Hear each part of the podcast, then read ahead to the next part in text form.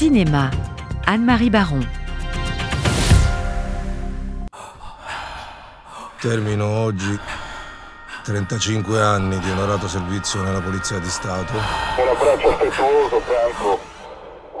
Ci vogliamo bene.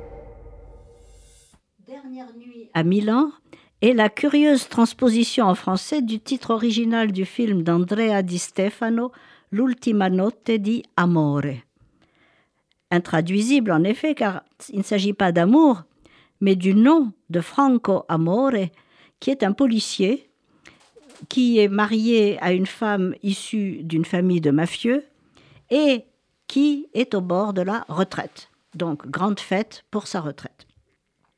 Du coup, cet homme honnête, personnage allégorique devenu l'incarnation parfaite du policier irréprochable, se trouve, à son insu, jeté dans une sombre histoire mafieuse. La forme du récit est vraiment remarquable. C'est un puzzle que le spectateur doit reconstituer peu à peu. La première scène de fête nous introduit immédiatement dans la famille de Franco qui se prépare à célébrer sa retraite et tout le monde l'attend pour lui faire la surprise avec ses amis. Il arrive habillé d'un survêtement, l'air hagard, mais jouant le jeu du mari heureux.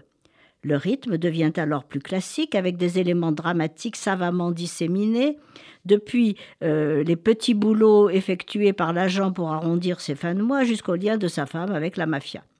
Quand il sauve la vie d'un riche chinois blessé, commence l'engrenage qui va prendre au piège cet homme qui est célèbre pour n'avoir jamais tiré un coup de revolver en 35 ans de carrière. Entre Franco les cousins de sa femme et les membres de sa famille, de la famille chinoise mafieuse, se tissent un complot dont ils ne réalisent l'ampleur que trop tard. La précision de cette orchestration rend le film passionnant. Filmé en décor naturel sur une bretelle de l'autoroute de ceinture de Milan, le film fait sentir la présence de la ville qui palpite seulement la nuit et dont on entend battre le cœur, à moins qu'il ne s'agisse des pulsations cardiaques de Franco lui-même pris dans cet étau. Certes, le schéma est classique. Amore suit les épreuves imposées de la course-poursuite, du règlement de compte, de la confrontation finale, où seul le plus malin a une chance de s'en sortir.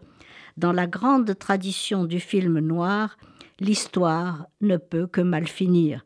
Mais l'amertume qu'éprouve Franco d'avoir saboté le meilleur moment de sa vie celui de la tranquillité méritée, est adouci par le rôle décisif joué par sa femme. Andrea Di Stefano réussit avec Dernière nuit à Milan un film remarquable, superbement construit et rythmé, dont la qualité d'écriture permet à Pier Francesco Favino une performance à saluer. Allez-y.